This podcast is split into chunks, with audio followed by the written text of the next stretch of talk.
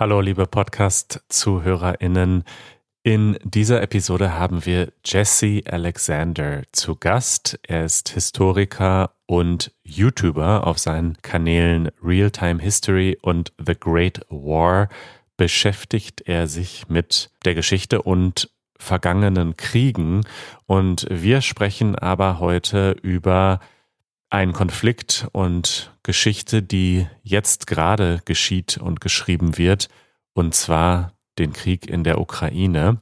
Und dabei sprechen wir auch ganz direkt über das, was dort geschieht. Das nur ein kurzer Hinweis, bevor es losgeht, falls ihr normalerweise mit jüngeren Kindern zuhört.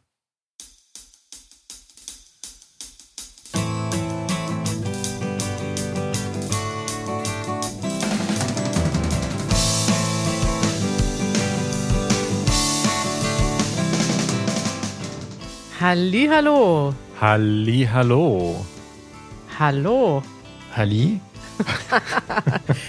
hallo Jesse, wir haben heute wieder einen Gast bei uns. Jesse Alexander, ähm, Historiker und YouTube-Host von The Great War und Real-Time History.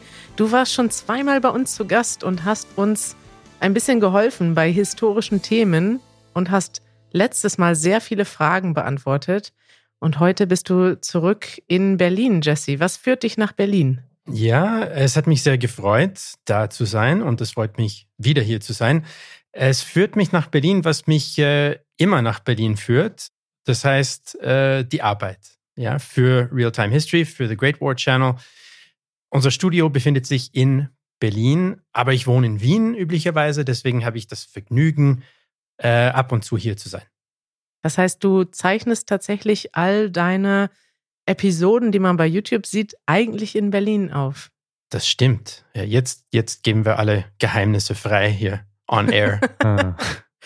Ja, Jesse, als wir uns zum letzten Mal gesehen haben, da war oder gehört haben, da war sah die Welt noch ein bisschen anders aus als heute. Das war im Winter. Es war vor ich weiß nicht mehr gar nicht mehr genau, wann es war. Manuel Na, Episode 260 warst du zum ersten Mal bei uns und Episode 267 warst du dann wieder bei uns. Ab wann ist Geschichte Geschichte? Und das war am 22. Februar.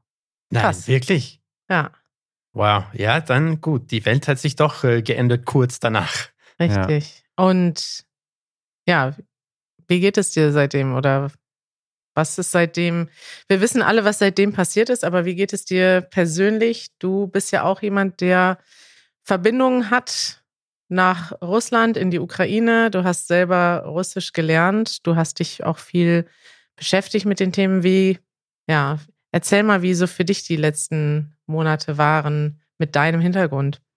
Ja, das ist eine komplizierte Frage, weil ähm, es war und ist nicht leicht, weil einerseits erlebe ich diese historische Ereignisse sozusagen als Historiker und versuche die zu verstehen ähm, auf rationaler Ebene sozusagen. Aber ich bin auch ein Mensch und wie du gesagt hast, habe ich selber Verbindungen in diesem Teil der Welt. Äh, meine Freundin zum Beispiel ist Ukrainerin, wohnt aber nicht mehr da, wohnt in Österreich. Aber ihre Mutter ist noch da. Und ich habe Bekannte in Russland und in der Ukraine und es sind alle betroffen. Natürlich auf ukrainischer Seite ist es eine ganz andere Geschichte, was äh, betroffen von diesem Krieg heißt. Ähm, der Vater einer Bekannten von mir zum Beispiel wurde von den Russen äh, ermordet, getötet.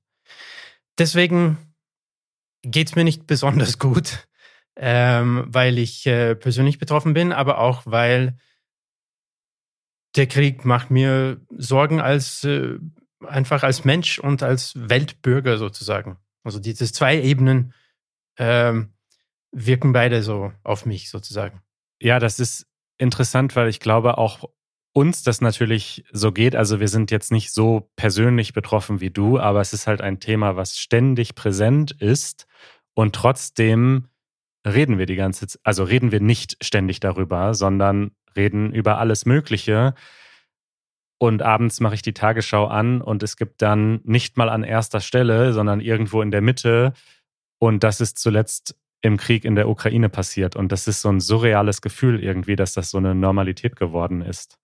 Ja, leider funktioniert das so. Äh, der Krieg geht weiter, aber das Leben geht auch weiter.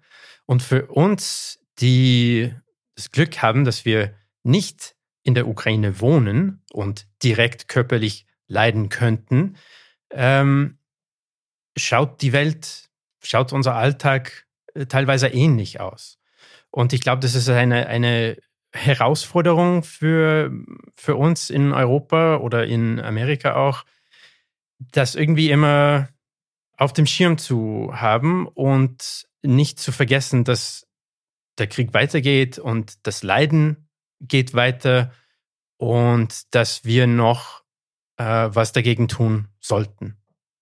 Ja. Hm. Wie, wie sieht das denn in deinem Alltag aus? Weil ich, also ich habe auch das Gefühl oder ich habe oft schlechtes Gewissen, weil ich denke, ich beschäftige mich nicht genug damit. Auf der anderen Seite ist es auch total natürlich. Und ich sehe das dann ja auch, wenn ich Kontakt habe, zum Beispiel mit Menschen aus der Ukraine, dass die, die versuchen ja auch wieder, wenn es geht, ein normales Leben zu führen. Also in Kiew werden dann die Bars wieder aufgemacht und wenn die Leute können, dann gehen sie halt am Abend nochmal raus und man muss ja auch irgendwie diese Nominität bewahren. Also rein psychologisch kann man ja nicht die ganze Zeit im Krisenmodus sein. Das würde einen kaputt machen und ähm, gleichzeitig ist es natürlich ein, eine innere Zerreißprobe, gerade wenn ich das sehe von den Ukrainern, die jetzt hier sind, deren, die eben das Problem haben, sie sehen hier, das Leben ist ganz normal. Vielleicht gibt es viele Leute, die machen sich gar keine Gedanken darum und können, also hier ist es natürlich einfach, den Krieg auszublenden, aber wenn man dann jeden Abend mit den Verwandten telefoniert, die dort sitzen und denen es schlecht geht, dann ist das natürlich, ja, ich kenne diese Geschichten schon noch auch von Leuten, die aus Syrien nach Deutschland gekommen sind, die ganz ähnliche Sorgen hatten, die und die, für die das auch eine krasse psychologische Belastung war. Wie siehst du das denn in deinem Alltag, auch mit den ukrainischen Freunden, mit deiner Freundin? Wie wie geht man damit um am besten?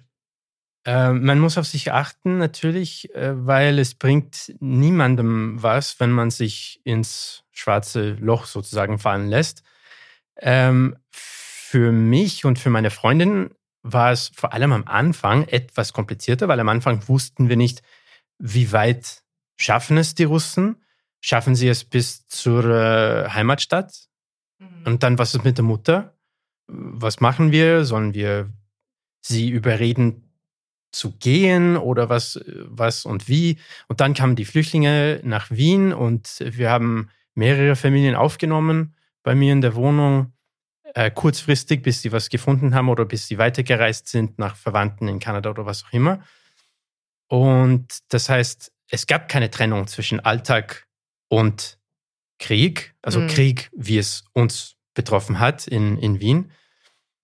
Aber jetzt äh, versuche ich so quasi zwei Schiene äh, im Leben zu behalten. Eine normale Schiene, wo ich arbeite, wo ich Sport mache, wo ich mich freue, wo ich mich mit Freunden treffe.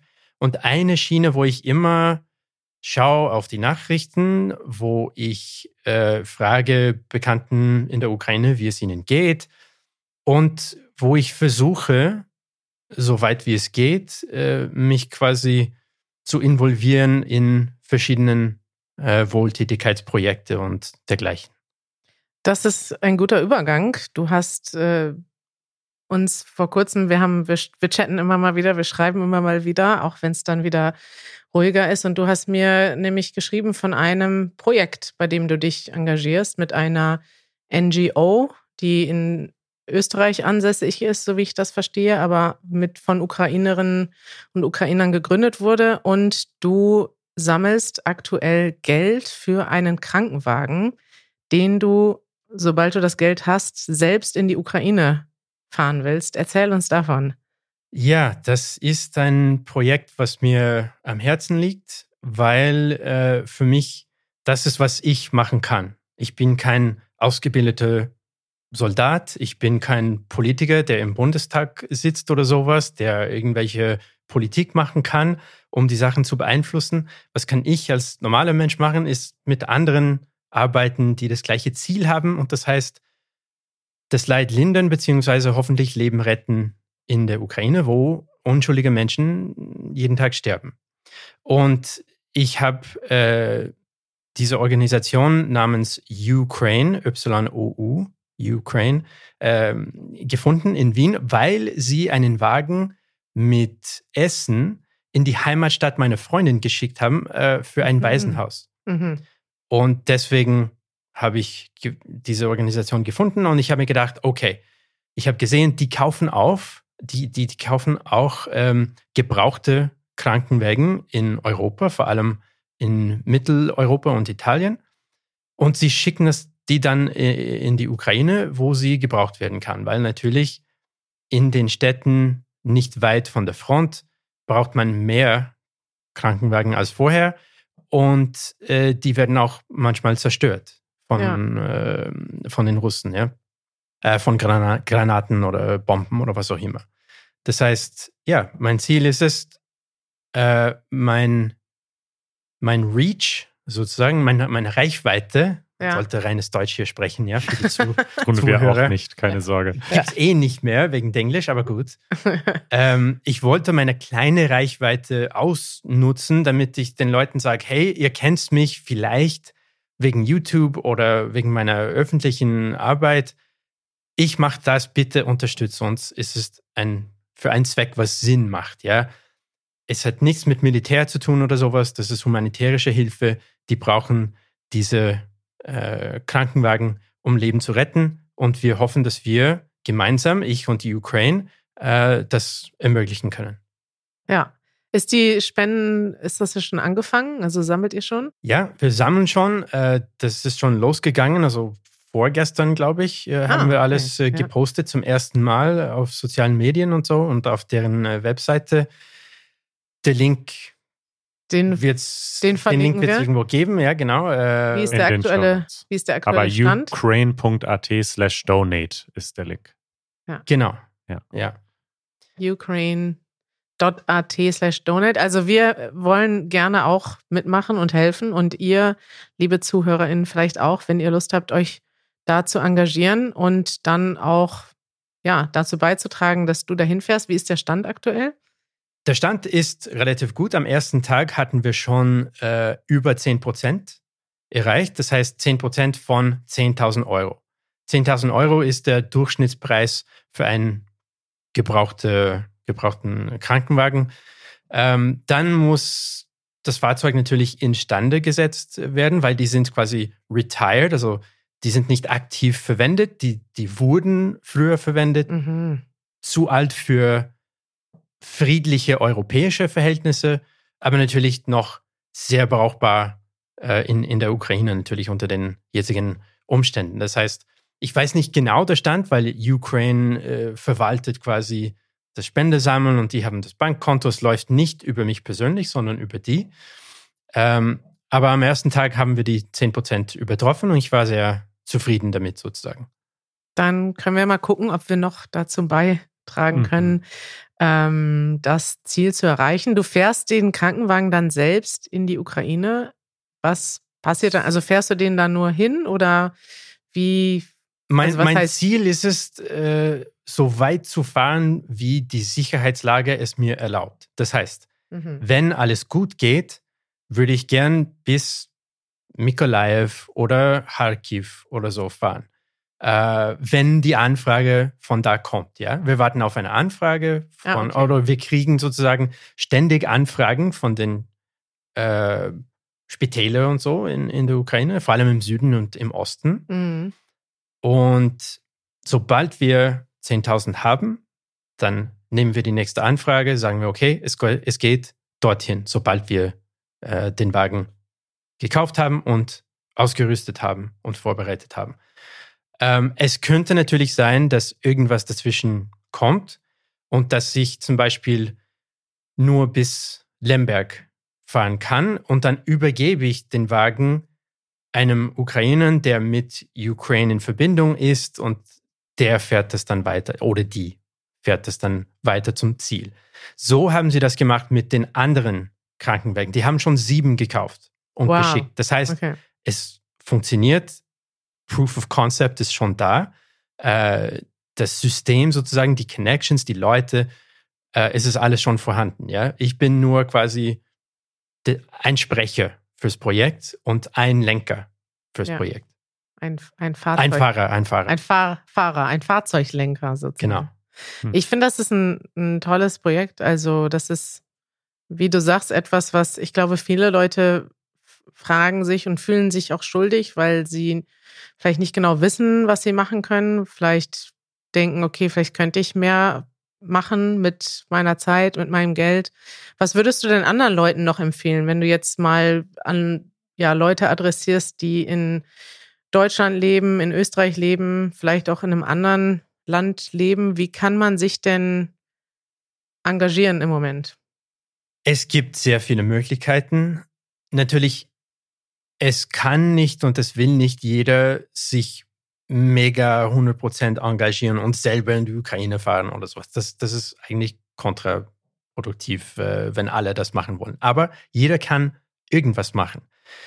Ich würde sagen, aus persönlicher Sicht, äh, Geld spenden ist schon extrem wichtig, aber bitte bevorzugt äh, ukrainische Charities, weil die haben die Leute vor Ort und die haben die richtige Connections, die wissen, was und wo gebraucht wird.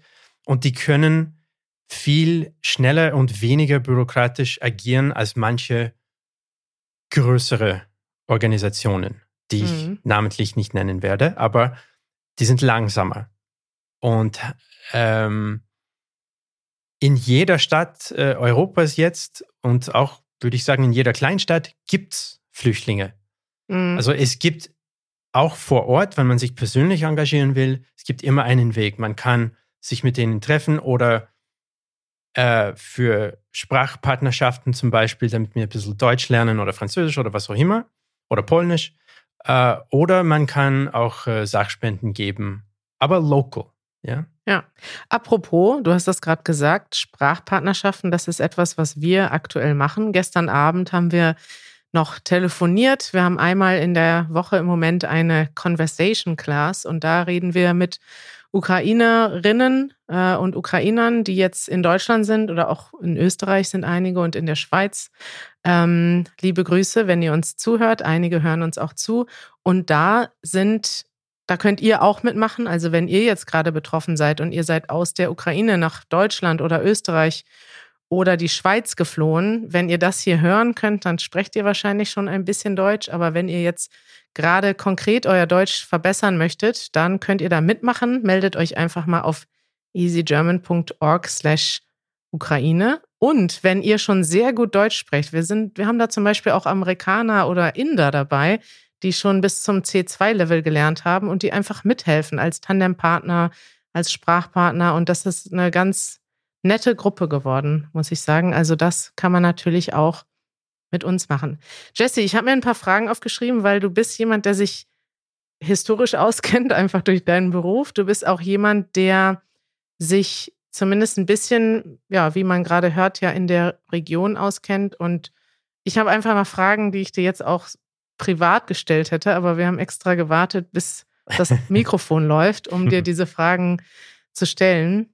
Ich möchte an dieser Stelle betonen, ich bin kein äh, Sicherheitsexpert für Russland und Ukraine heute, aber wenn ich behilflich sein kann, dann gerne. Ich habe mich eingelesen und kenne mich ein bisschen aus in der Region, ja. Ja, also Disclaimer, du bist nicht der, der Obermilitärexperte, was jetzt gerade, aber es ist, das ist natürlich auch schwierig, das jetzt zu sein, aber ich denke, du kennst dich zumindest ein bisschen besser aus als Manuel und ich, was die Historie vielleicht angeht der aktuellen Konflikte, aber auch was insgesamt Konfliktgeschichte angeht. Ich meine, es gibt ja auch, schätze ich mal, Parallelen von Konflikten von früher und heute. Was mich als erstes interessiert, du hast ja, also wir haben uns früher darüber unterhalten, dass du selbst auch Russisch gelernt hast. Du hast dich zumindest immer für russische Geschichte interessiert, für Russland, für die russische Sprache. Wie hat sich denn dein Verhältnis zu Russland jetzt in den letzten Monaten geändert? Na gut, das kommt darauf an, wie, was genau man mit Russland meint. Ja? Ähm, ich war nie ein Fan von, vom Putin-Regime, natürlich. Das ist eine Diktatur. die teilweise auf äh, aggressiver Nationalismus äh, seine Legitimität sucht, Mhm. ja, äh, versucht sich zu begründen ähm, äh, auf, diese, auf dieser Basis. Aber ich sage mal, ich war und bin noch teilweise, äh, ja, da muss ich vorsichtig sein, aber russophil. Ich, die Sprache ist so interessant, die Geschichte des Landes ist so interessant und ähm, die Kultur ist auch interessant. Natürlich, es gibt eine Schattenseite sozusagen ähm, von, vom Land und das sieht man jetzt in Action, in Einsatz sozusagen, diese Schattenseite, diese imperialistische Seite, äh, wo die Regierung einfach nicht akzeptiert, äh, dass es heutzutage andere Grenzen gibt als in der Geschichte und dass es auch eine, ein, einen ukrainischen Staat gibt, die auch eine eigene Identität und Sprache hat. Mhm. Und für mich, das ist ziemlich schwierig hinzunehmen, weil nicht alle, aber einige mindestens, wenn nicht viele Russen auch diese Sicht sind, also teilen diese Sicht mit der Regierung. Nicht Die- alle, das Die ältere betonen, ja. Generation vor allem, oder? Vor allem aber nicht nur. Ja, nicht Ja. nur, aber, aber vor allem. Lernst du noch Russisch im Moment oder hast du das? Ja, ich lerne noch Russisch. Äh, Die Sprache gibt's noch, ja, unabhängig Ja, von der. Politik. Sie wird dann natürlich missbraucht äh, von, den, von der russischen Regierung und quasi die äh, glauben, die sind die Einzige, die bestimmen dürfen, was die russische Sprache ist und wer die russische Sprache spricht und was für eine Identität mit dieser Sprache verbunden sein darf. Ja. Aber es gibt Millionen von Menschen außerhalb Russland, die Russisch, Russisch sprechen beziehungsweise als Muttersprache haben, Ja. die sich aber anders definieren. Ja, Als- Zelensky spricht. Zum Beispiel, ja, Russisch oder eine muttersprachlich. eigene Freundin. Ja, das sind Leute, die Russisch als Muttersprache haben, aber keine Russen sind. Ja. Und natürlich, das leugnet äh, die russische Regierung. Und das ist echt Das schade. interessiert mich direkt, weil ich habe von vielen, ja nicht super vielen, aber den Ukrainern, die ich kenne, von einigen gehört, dass man jetzt Russisch vermeidet zu sprechen in der Ukraine, dass zum Beispiel Firmen, die früher, wo dann die Mitarbeiter teilweise ähm, auf Russisch gesprochen haben, also es gibt ja russische Muttersprachler und ukrainische Muttersprachler in der Ukraine und dass jetzt selbst, also so wie ich es gehört habe, selbst russische Muttersprachler versuchen, die russische Sprache zu vermeiden. Hörst du das auch? Ja, ich höre das und ich habe das auch erlebt und gesehen äh, unter den Ukrainern, die ich, die ich kenne. Das heißt nicht, dass alle das machen. Das heißt nicht, dass die Mhm. ihre eigene Muttersprache verabscheuen oder sowas. Es, es ist nur eine, eine verständliche Reaktion auf diese Propaganda von der russischen Seite. Ja, ah, ihr spricht Russisch, ihr seid doch Russen und wir kommen und wir erobern euch, weil ihr Russen seid. Ja, das ist quasi, das ist eine koloniale Ver Verhältnisse, dass, dass die Russen da machen, wenn sie sowas sagen. Ja, ihr dürft nicht entscheiden, wer ihr seid. Ja, wir entscheiden für euch, wegen der Sprache. Und deswegen gibt es diese defensive Reaktion. Ja, Russisch ist meine Muttersprache, aber jetzt will ich doch meine ukrainische Identität betonen. Und öfter Ukrainisch sprechen ist einen Weg, wie ich das machen kann. Das heißt, Russland nutzt die Sprache auch für ihre Propaganda. Die sagen, okay, die Ukraine war ja gar nicht, oder diese Teile der Ukraine sind ja gar nicht ein eigenes Land, weil die sprechen Russisch. Genau, genauso. Ja. D äh, als Vergleich würde ich sagen, meine Muttersprache ist Englisch. Ja. Bin ich deswegen Engländer? Nein, ich bin Anglo-Kanadier. Sind die da sieht man Iren, mal, wie, wie absurd das wäre. Ne? sind die Iren, sind die Schotten ja. Engländer? Nein. Ja. Ja. Also Sprache heißt nicht unbedingt Nationalität oder Identität. Ja.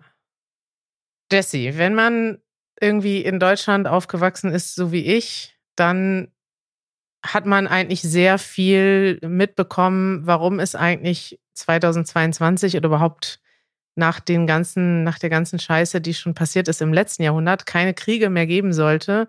Und man wächst irgendwie mit so einem Verständnis auf. Also auf jeden Fall wird mein Land nicht mehr an irgendeinem Krieg beteiligt sein.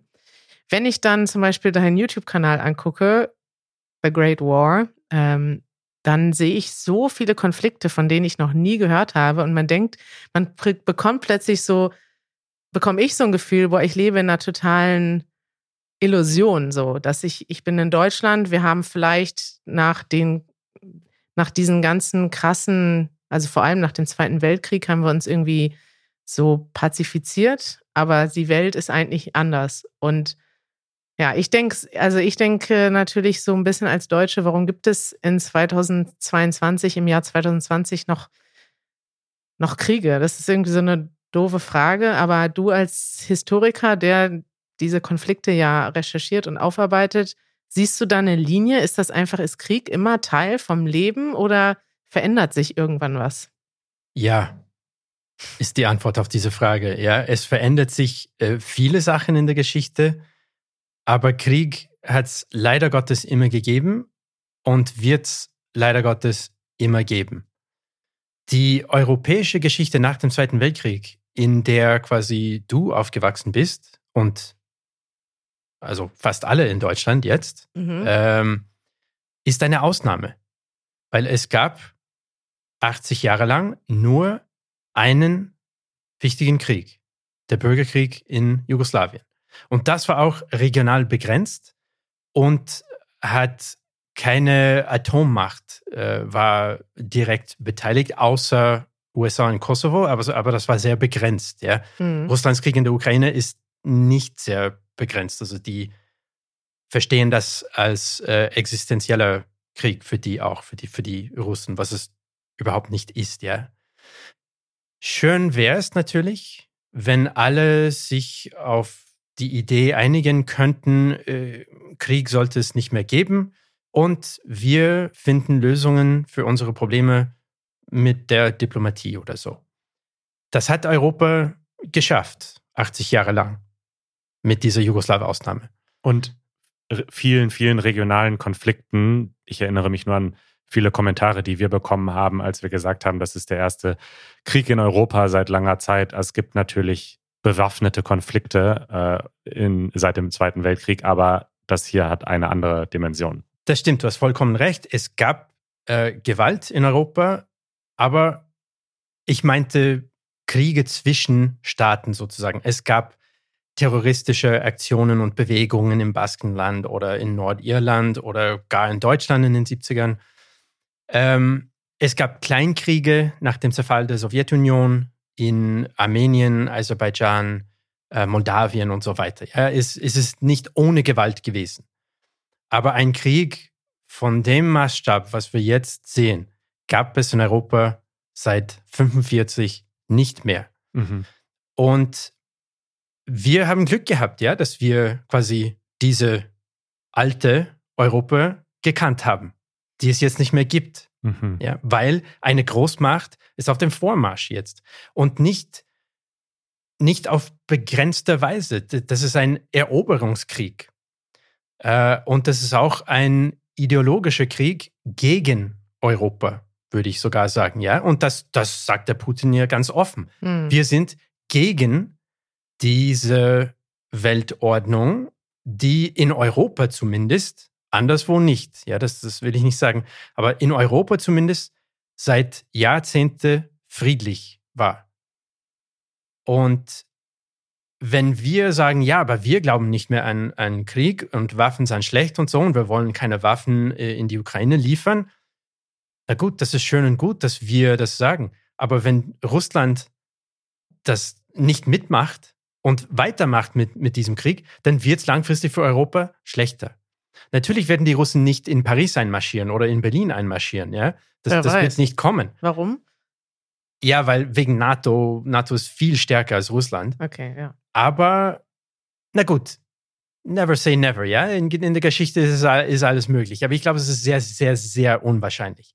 Ja. Aber wenn wir sagen, wir glauben nicht an Krieg, wir wollen nichts mit Waffen zu tun haben und Russland diesen Krieg, sagen wir mal, gewinnt, ja, und annektiert die Hälfte von der Ukraine oder gar äh, ganz Ukraine. Was passiert dann? Wir kriegen keinen Frieden. das, das, es wird nicht so sein, dass Russland sagt, okay, ja, jetzt ist, ist alles in Ordnung, wir sind mit dem Westen befreundet, wir liefern wieder Gas und es ist alles gut zwischen uns. Ja. Äh, das wird nicht der Fall sein. Ja. Russland hat sich entschieden, jetzt kommt dieser Konflikt mit dem Westen und mit der Ukraine gleichzeitig. Und deswegen haben wir keine Wahl, ähm, den Ukrainern zu helfen meiner Meinung nach. Mhm. Auch wenn die Ukraine kein perfekter Staat und keine perfekte Gesellschaft ist, es ist klipp und klar, worum es hier geht, ja? Ein Eroberungskrieg. Und wenn wir Frieden bewahren wollen, dieser Frieden, die wir hatten, dann müssen wir agieren. Und dann darf Russland nicht nur nicht gewinnen, sondern dann muss die Ukraine gewinnen. Würdest du das so sagen? Ich würde es genauso sagen. Das, was unser Bundeskanzler zum Beispiel nicht über die Lippen bringt. Dies ist ein Thema, was wir besser vermeiden sollten. Okay. Das macht dich wütend. Ja. Ja, das stimmt. Das, ja. Da, das stimmt. Äh, der Bundeskanzler ist sehr, sehr vorsichtig äh, gewesen. Meiner Meinung nach, er, die, dieser Vorsicht ähm, verstehe ich teilweise, aber wie das äh, gemacht wurde von der deutschen Regierung, vor allem vom Bundeskanzler, ja, die, die Grünen haben ein bisschen eine andere äh, Sicht, das schadet das Ziel. Und das Ziel ist, Frieden in Europa bewahren und äh, Zerstörung und Leid und Tod in der Ukraine vermeiden. Du hast ja viel zu Konflikten geforscht. Du, du weißt, warum, oder naja, du weißt im, im Nachhinein, wie Kriege anfangen und wie Kriege entstehen. Äh, was siehst du denn für eine Perspektive jetzt? Wie wird denn vielleicht, ja, was denkst du, wie wird dieser Krieg enden? Oh, Kari, wenn ich das wüsste, würde ich sofort den Zelensky und den beiden anrufen und denen alles beraten, was sie ja, machen sollten. Deine Perspektive aus Sicht, also aus ähm, der historischen Sicht und der Expertise, ja. die du hast, aber natürlich kennst du die Lage jetzt vor Ort. Denkst du, das wird jetzt noch Monate, Jahre weitergehen und wird sich in so einen kleinteiligen Frontkrieg verhärten, wie es ja jetzt so scheint? Oder denkst du, es wird da jetzt bald irgendwie eine Verhandlung geben und dann Einigt man sich auf irgendwas? Also ich kann mir das gar nicht vorstellen im Moment. Es ist sehr schwer zu sagen. Selbst die Experten natürlich sind nicht einig und auch sind nicht sicher. Und das bin ich auch nicht, ja. Ich weiß viel über die Geschichte. Das heißt nicht, dass ich äh, korrekt prognostizieren kann. Es gibt Möglichkeiten. Es gibt verschiedene Möglichkeiten, Wege, äh, Richtungen, in, in die sich dieser Krieg entwickeln kann. Es könnte sein, dass irgendwas innerhalb von Russland kracht. Dass das Regime äh, kracht, dass irgendwer, irgendwelche FSB-Agenten entscheiden sich, okay, der Putin hat es zu weit gebracht, wir wollen die Schaden begrenzen. Und neue Regierung in Russland, die sich entscheidet, okay, wir ziehen uns mindestens teilweise zurück. Mhm. Das wäre eine Lösung.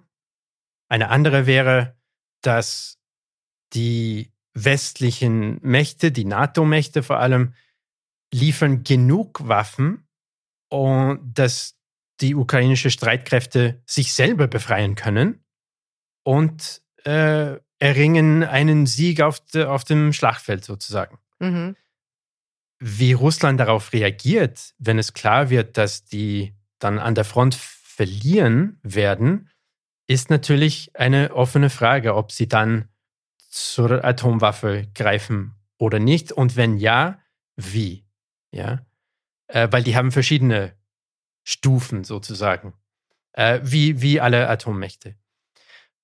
Es könnte natürlich auch sein, dass dieser Krieg sich in die Länge zieht und die Ukrainer bekommen genug Waffen, um die Russen zu stoppen, aber nicht genug, um die rauszuschmeißen aus dem Land.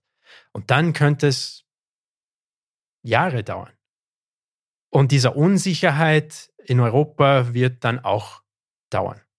Es könnte auch sein, dass eine neue Krise, Krise in Taiwan kommt zum Beispiel und China denkt sich, na gut, NATO ist teilweise abgelenkt in der Ukraine. Wir nutzen diese Chance aus und greifen jetzt an. Und dann wird es zu einer quasi Weltkrieg. Ich halte das für unwahrscheinlich, aber das ist meine persönliche Meinung. Mhm. Ähm, es ist unvorhersehbar und deswegen ist, ist das ein mega Risiko, wenn man einen Krieg entfesselt. So wie die Amis das ähm, erlebt haben im Irak zum Beispiel. Ja, und jetzt. Und heute noch, also äh, die negativen Folgen daraus ziehen, weil Leute zum Beispiel in der ganzen arabischen Welt kein Vertrauen haben in die USA und jetzt vielleicht sogar eher auf russische Teilweise ja. Reinfallen. Teilweise ja. Jesse, äh, das ist irgendwie kein schöner Punkt, um aufzuhören. Ich habe noch wahnsinnig viele Fragen an dich. Ein paar werden wir gleich noch in der Aftershow besprechen. Es ist auch kein schönes Thema, aber ich bin trotzdem dankbar, dass du hier warst, weil es manchmal doch hilft, die Sachen mit einem Gast anders einzuordnen, als wenn Manuel und ich einfach nur unseren negativen Emotionen freien Lauf lassen. Ähm, es ist auch schön, wenn man was machen kann. Und vielleicht können wir nochmal darauf hinweisen, du sammelst 10.000 Euro für einen Krankenwagen, den du persönlich in die Ukraine fährst. Da kann man spenden. Wir freuen uns über Spenden. Ähm, der Link dazu ist in den Show Notes. Dauert 30 Sekunden. Hast du schon Geht gemacht, Manu? Hab schon gemacht. Sehr Geht gut. wirklich schnell. Ganz tolle Website habt ihr. Toll. Das ist bei der NGO Ukraine angesiedelt. Ukraine. Also U, das Wort U und dann crane.at. Crane. Und wenn ihr Lust habt, vielleicht Deutsch zu üben, weil ihr selber aus der Ukraine kommt und das jetzt braucht in Deutschland oder Österreich, dann schaut mal auf easygerman.org/ukraine und dort könnt ihr euch auch gerne als Tandempartner melden, wenn ihr selbst Muttersprachler seid oder schon so gut Deutsch spricht, dass ihr sagt, okay, ich kann jetzt jemandem helfen beim Deutschlernen.